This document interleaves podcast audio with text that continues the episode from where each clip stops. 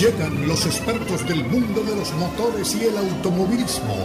Jaime Flores y Nicky Pauli con Sobre, Ruedas. Sobre Ruedas es una presentación de Unánimo Deporte, el poder del deporte y la cultura latina.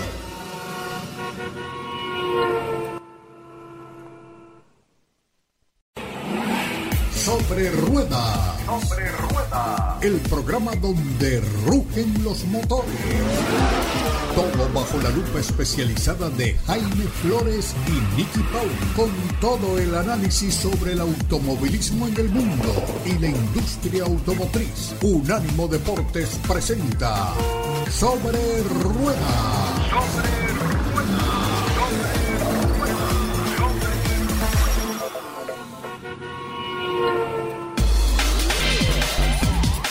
¿Qué tal amigos? Bienvenidos una vez más a Sobre Ruedas. Qué bueno que estén con nosotros en esta nuestra primera edición del año 2023. Y sea esta la oportunidad para desearle a todos nuestros oyentes un muy feliz año nuevo. Que este año que está comenzando hoy nos traiga muchas cosas buenas, mucha alegría, mucha paz, mucha prosperidad, que todos esos proyectos, todos esos anhelos, todas esas aspiraciones se hagan realidad en este año 2023.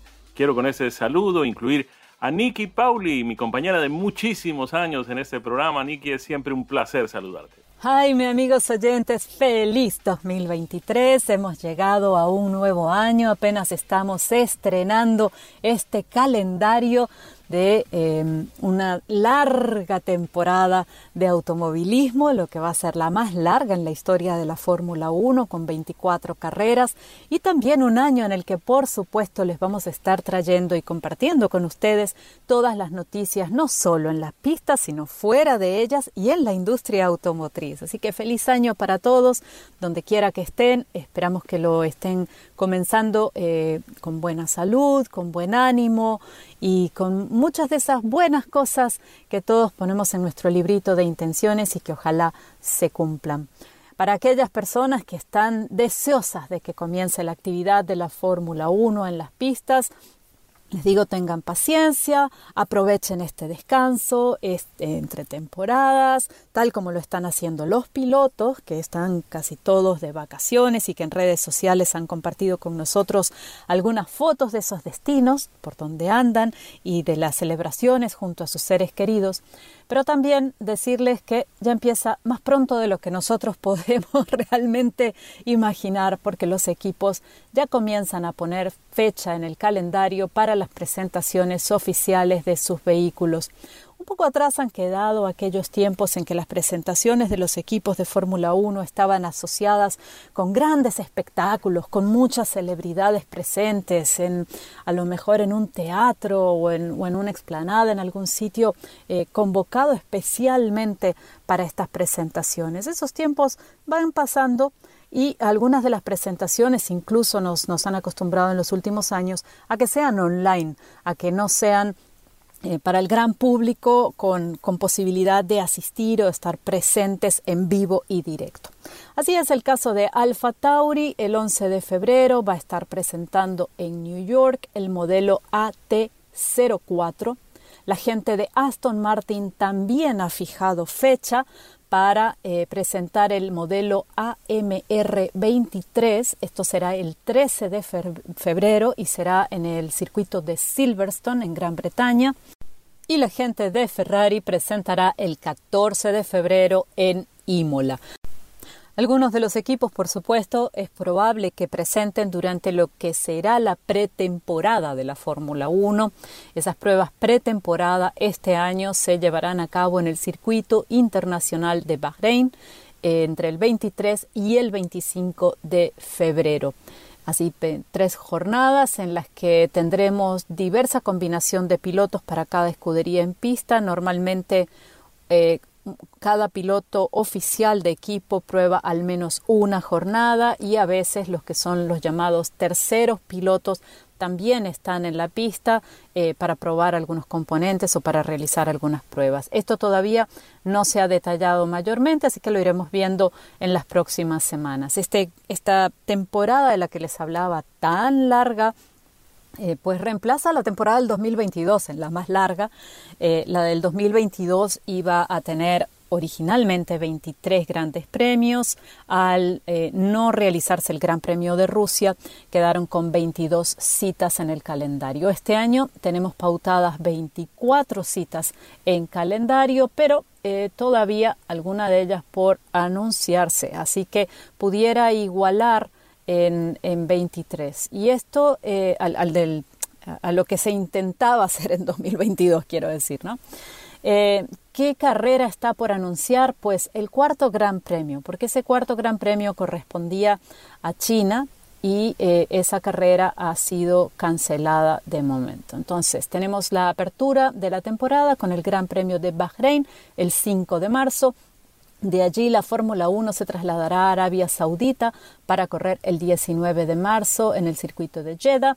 Australia en Melbourne Park será el 2 de abril, luego esa otra carrera que tenemos por anunciarse.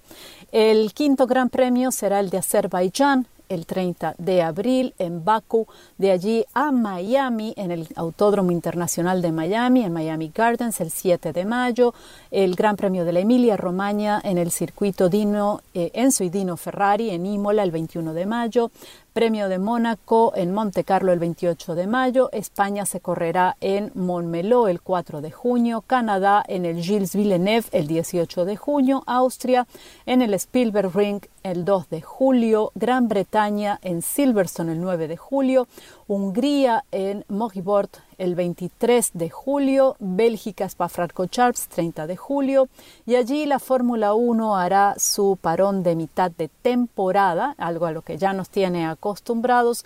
El mes de agosto prácticamente quedará vacante en cuanto a carreras con el retorno a las pistas eh, em, el 27 de agosto para disputar el Gran Premio de los Países Bajos en Sanford.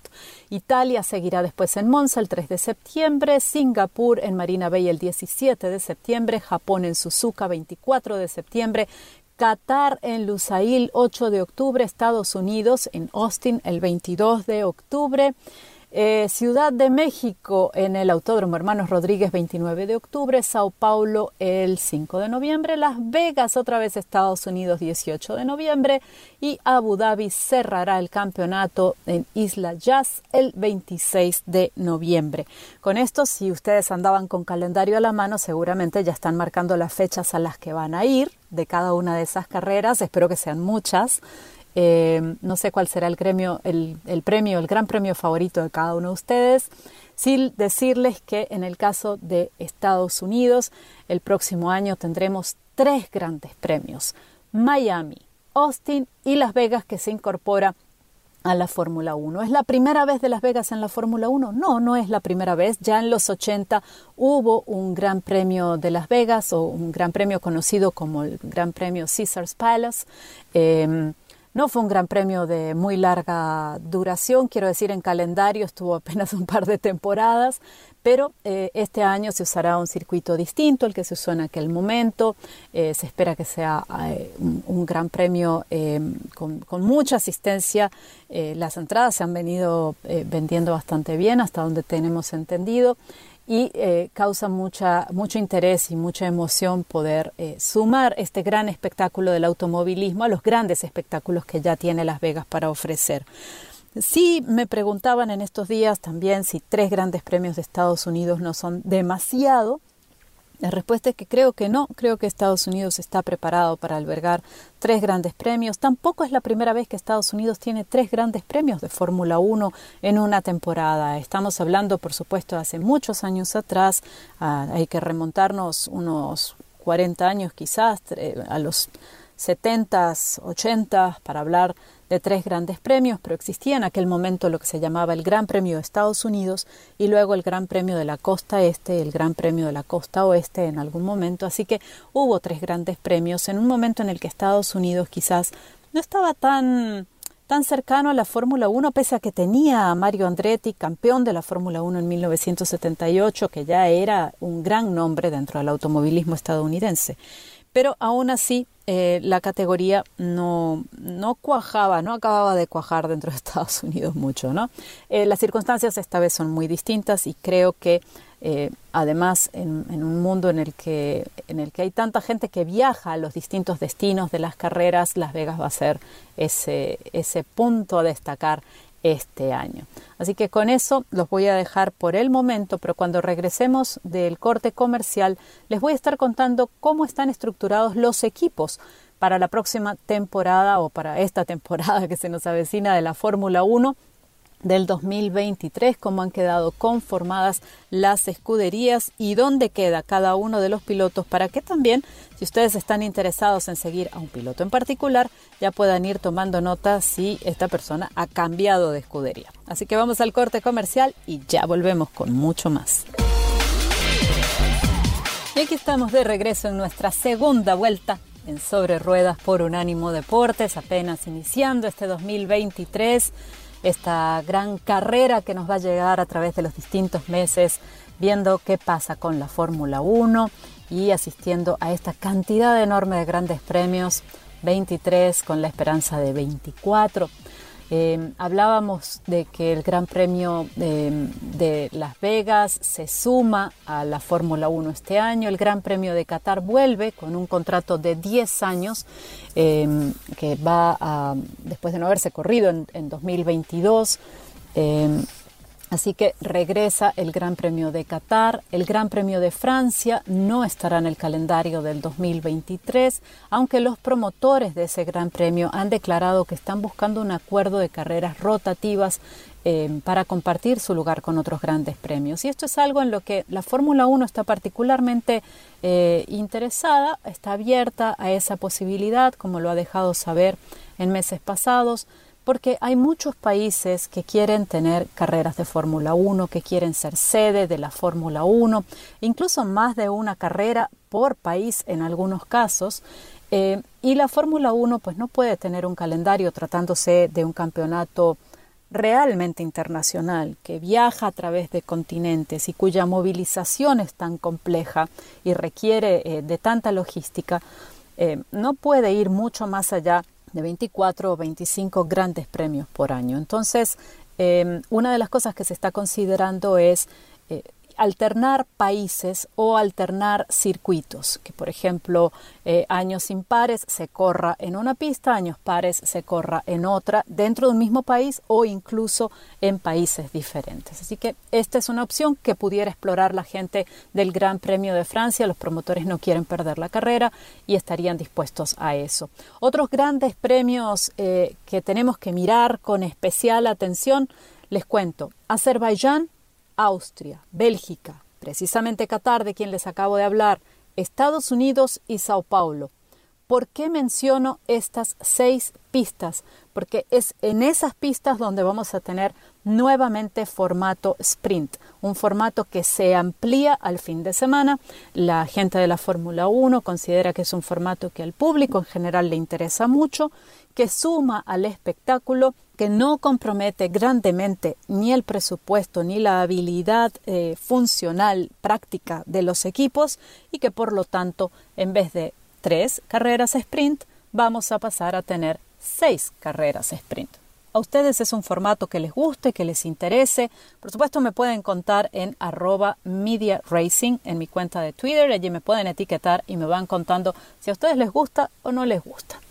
Eh, en el caso de los pilotos, que era lo que les había prometido, y de las escuderías, de cómo quedan conformadas para que ustedes puedan eh, seguir a esos pilotos y a esas escuadras que tanto les interesan, que quieren, que sientan en el corazón.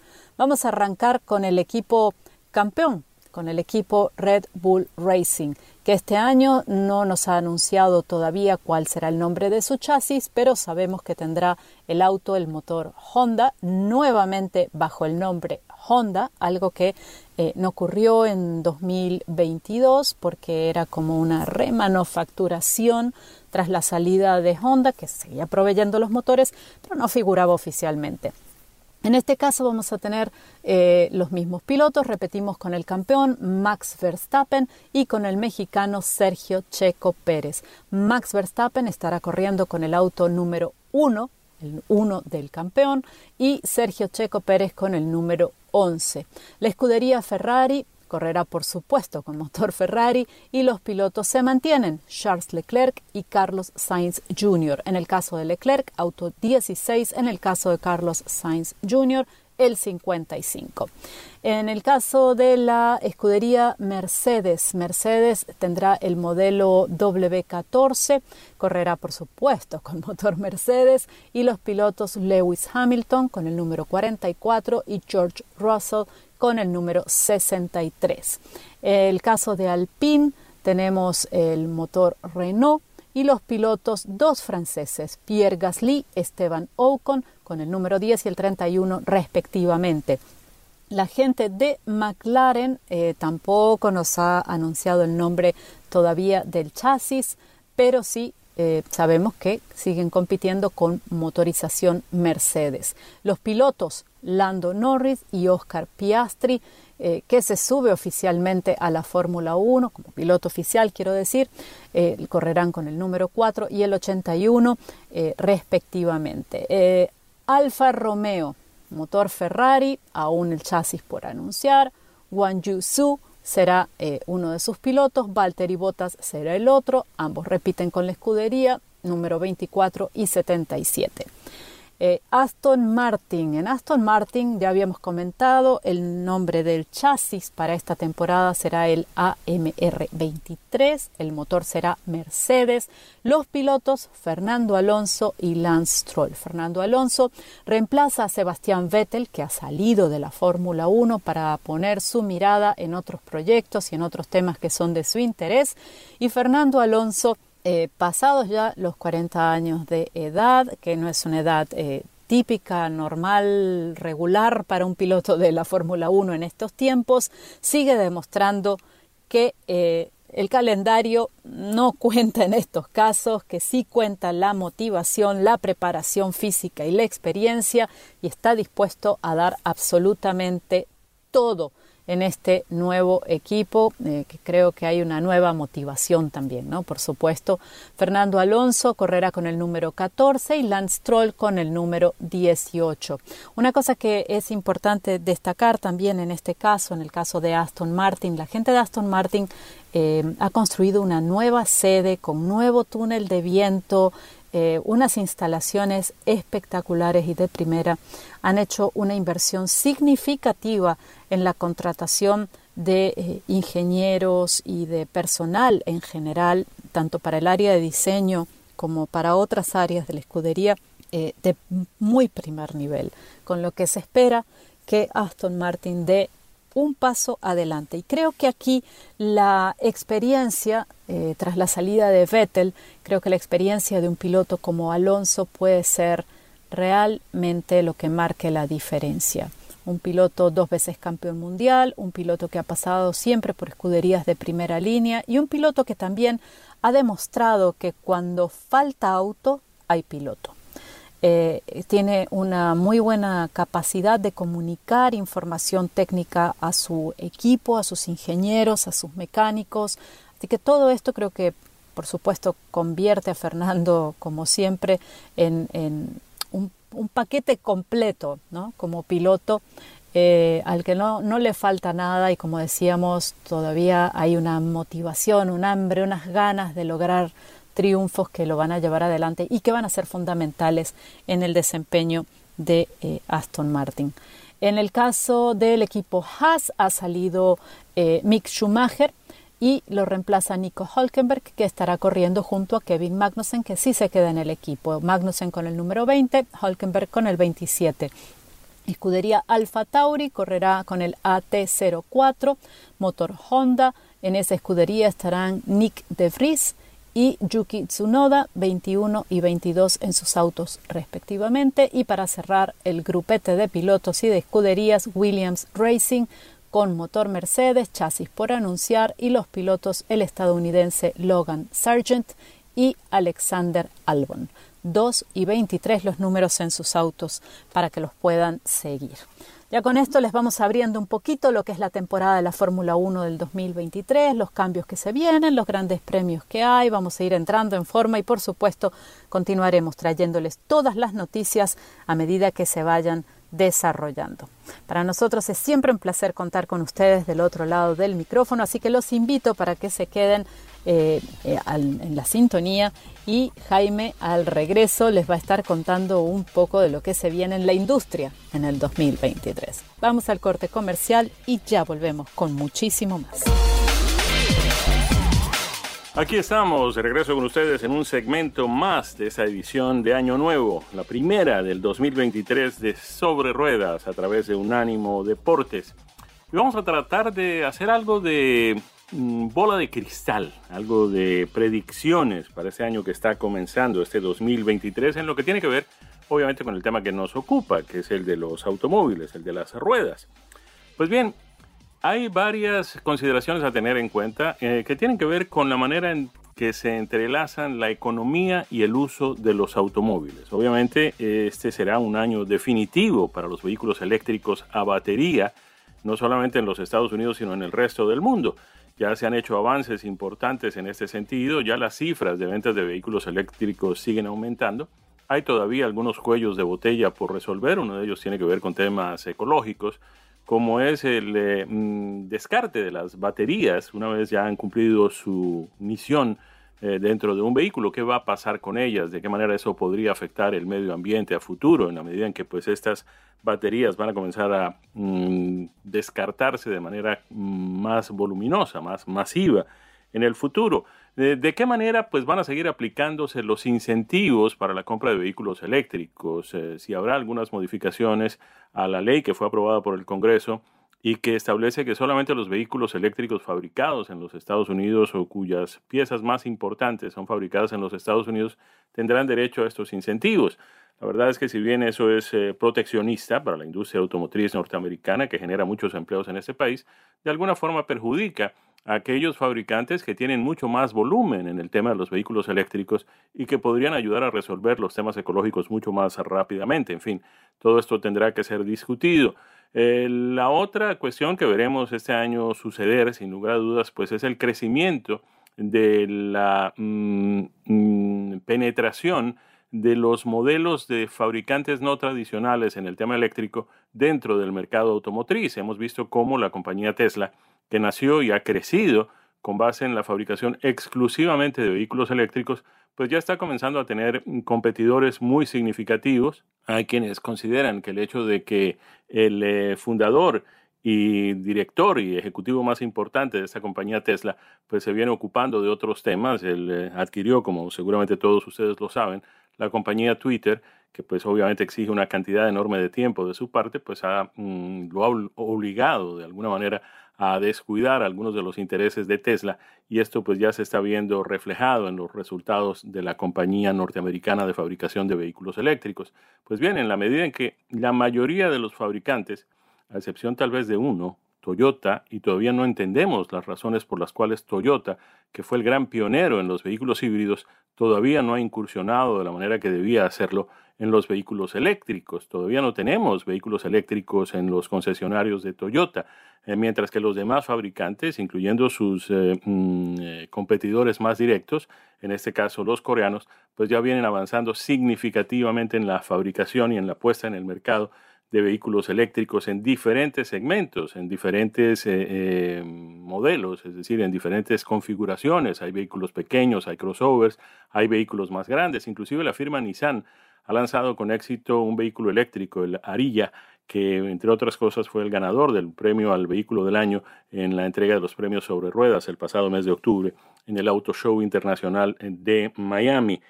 Eh, temas económicos que tienen que ver pues con los vehículos. Eh, mm, hay una gran preocupación porque desde hace tiempo viene anunciando el gobierno de los Estados Unidos una inversión muy significativa en la reconstrucción, en la construcción de nuevas vías y en el mantenimiento eh, de las vías que ya están construidas, pues todavía no estamos viendo resultados en ese sentido de manera pues más directa y sobre todo más contundente.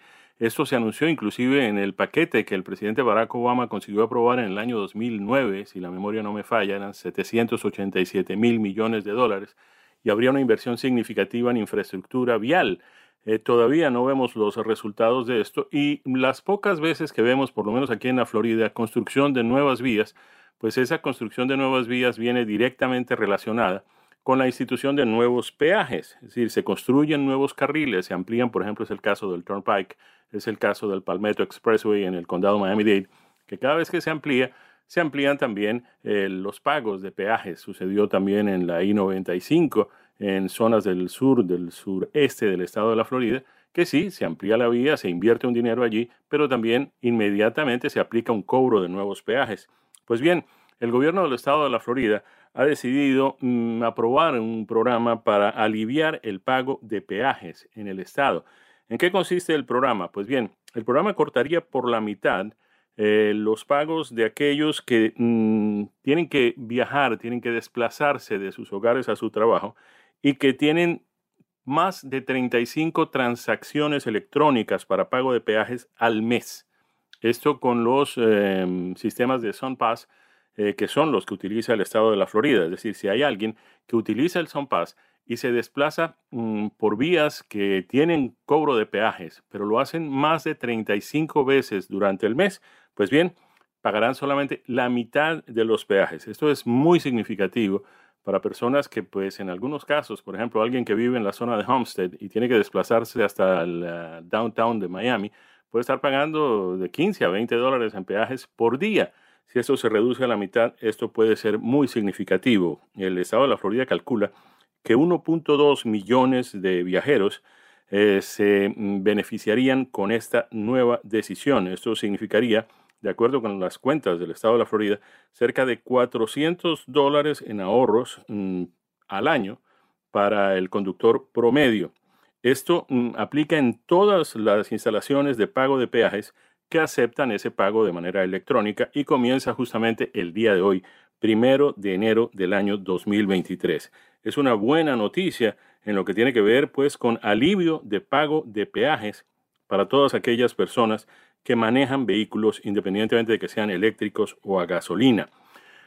Habíamos eh, mencionado al inicio de este comentario que pues todavía hay preocupaciones en cuanto a qué va a pasar con eh, las baterías de los vehículos eléctricos y no solamente los puramente eléctricos, sino también los vehículos eh, eh, híbridos que vienen equipados con una batería.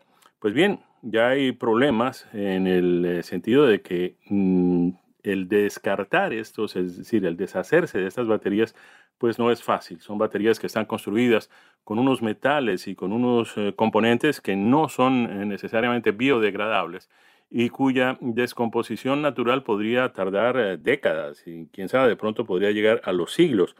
Em, hay quienes consideran que mm, este cambio que estamos viendo a nivel mundial hacia los vehículos eléctricos está de alguna manera ignorando este componente importantísimo. Es decir, muchas personas se pasan a un vehículo mm, eléctrico porque quieren pues evitar la producción de gases contaminantes, pero no se dan cuenta que en ese eh, proceso eh, sí, eh, pueden estar produciendo menos gases contaminantes, pero al mismo tiempo, pues están creando eh, un problema de serias proporciones con la descomposición de las baterías que contienen, repito, metales que no se biodegradan y que por el contrario podrían resultar tóxicos y nocivos para el medio ambiente. Tema a tener en cuenta y seguramente pues estará trayendo titulares importantísimos este año, en este año que está empezando, en lo que tiene que ver con los temas eléctricos. Los eh, habíamos mencionado también cómo los consumidores norteamericanos están descubriendo que la única opción que tienen para vehículos eléctricos no es Tesla, hay muchas más. Eh, muchos fabricantes ya han puesto sus eh, ojos en el tema del segmento de mercado de los eléctricos. Es así como hace ya dos años la compañía Ford decidió que su nuevo Mustang no solamente sería eléctrico, sino que además sería un utilitario deportivo. También en materia de pickups de gran tamaño, que son los vehículos de mayor venta en los Estados Unidos, pues ya ambos fabricantes norteamericanos, los dos más importantes, tanto General Motors como Ford, han puesto en el mercado vehículos de esas características, pickups de gran tamaño, con eh, motores eléctricos y mm, con carga de baterías. De manera que pues todo eso se irá em, expandiendo a lo largo de este año que está empezando el día de hoy. Nos vamos, cumplimos compromisos comerciales y cuando regresemos estaremos hablando de un vehículo mm, híbrido de enchufar, un híbrido de conectar que puede ser la tendencia más significativa este año 2023 en el mercado de vehículos. Ya regresamos con más aquí en Sobre Ruedas a través de Unánimo Deportes. De regreso con ustedes, Nicky y oyentes de Sobre Ruedas a través de Unánimo Deportes. Y habíamos anticipado que estaríamos refiriéndonos a un vehículo con unas características muy especiales que pueden ser la tendencia más significativa en cuanto a mercado automotriz en este año 2023 que está empezando hoy. Estamos hablando de los vehículos híbridos de enchufar que combinan dos tecnologías que son muy, eh, en, el momento de combinarlas, se convierten en algo muy conveniente para el uso de un vehículo. Es decir, es un vehículo convencional mm, y es un vehículo eléctrico al mismo tiempo. Tiene un motor eh, de combustión interna de gasolina que tiene pues eh, la autonomía regular, mm, cerca de 300 millas, pero que además el tanque se puede llenar, estamos acostumbrados a hacerlo, llevamos más de un siglo eh, usando las estaciones de gasolina para llenar los tanques de nuestros vehículos y esto lo podríamos hacer en cuestión de minutos cuando lleguemos a una estación. Eh, hay una casi en todas las esquinas de todas las ciudades del país y en todas las carreteras hay estaciones de gasolina, hay distintos tipos de combustible, en fin, todo eso está disponible, estamos perfectamente acostumbrados a eso.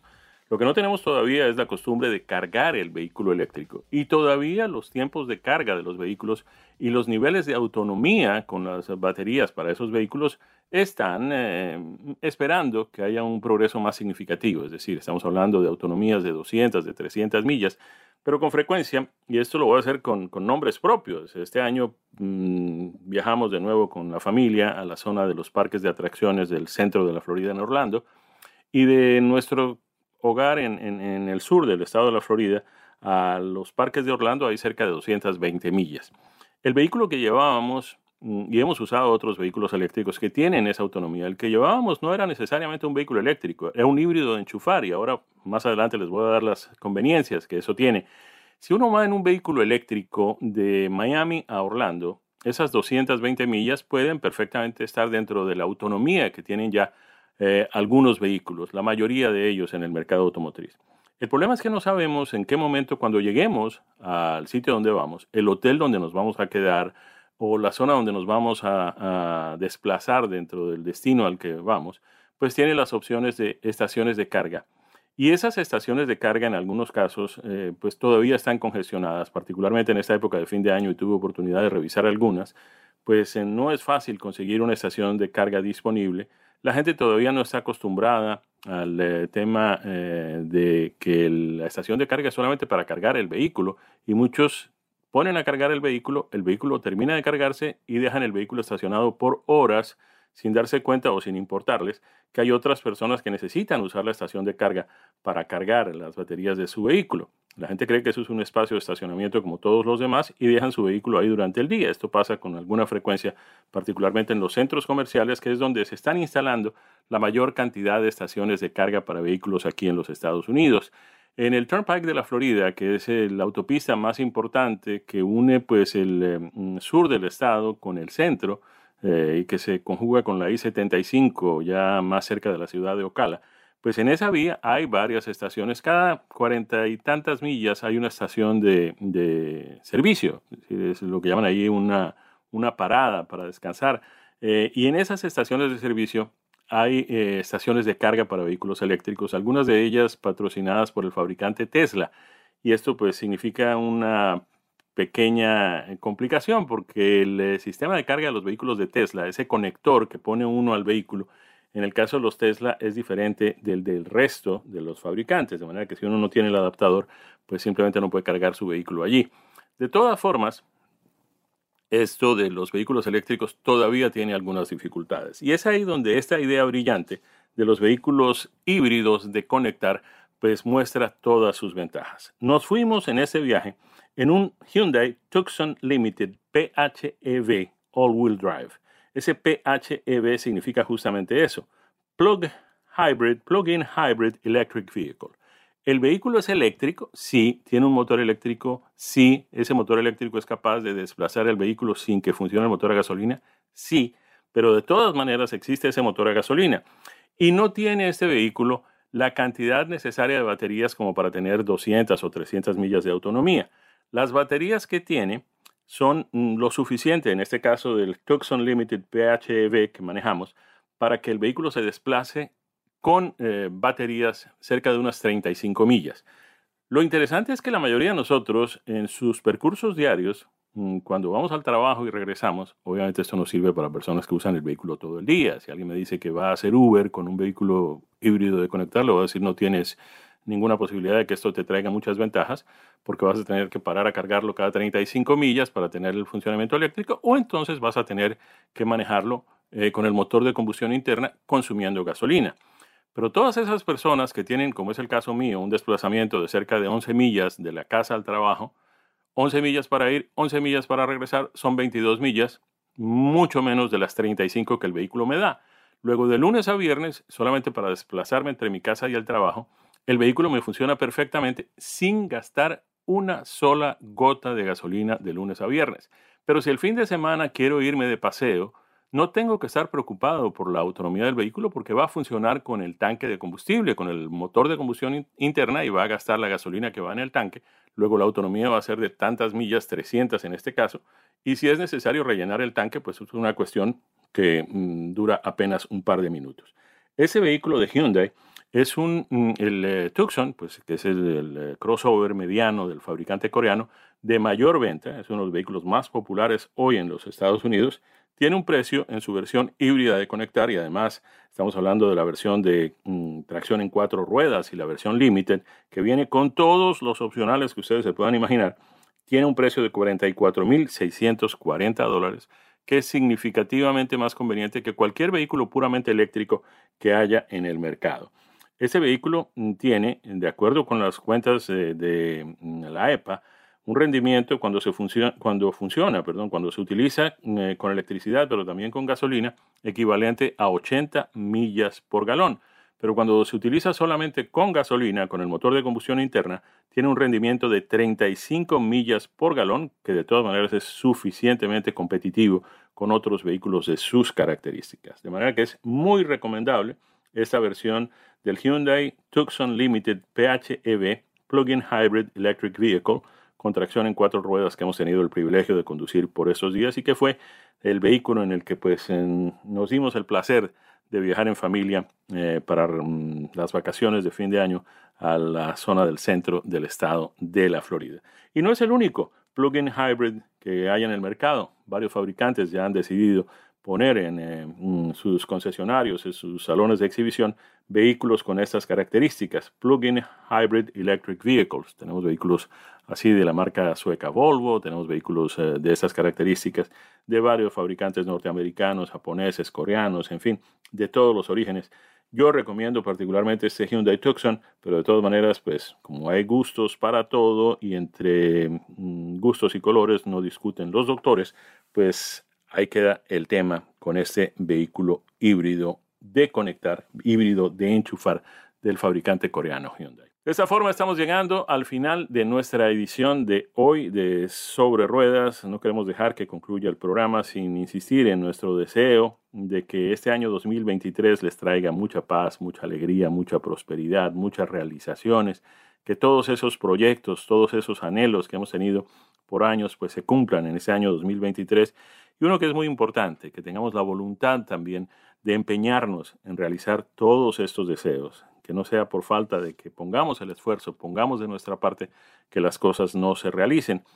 Es lo que deseamos todos nosotros, invitándolos desde ya para que nos acompañen el próximo fin de semana en otra edición de Sobre Ruedas. Daniel Forni en la producción y en los controles, Nicky Pauli y ese servidor Jaime Flores deseándoles felicidades en el 2023 y que podamos contar con ustedes como nuestros oyentes a lo largo de todo este año que está comenzando. Felicidades para todos, que la pasen muy bien. Esto ha sido Sobre Ruedas, una presentación de Unánimo Deporte.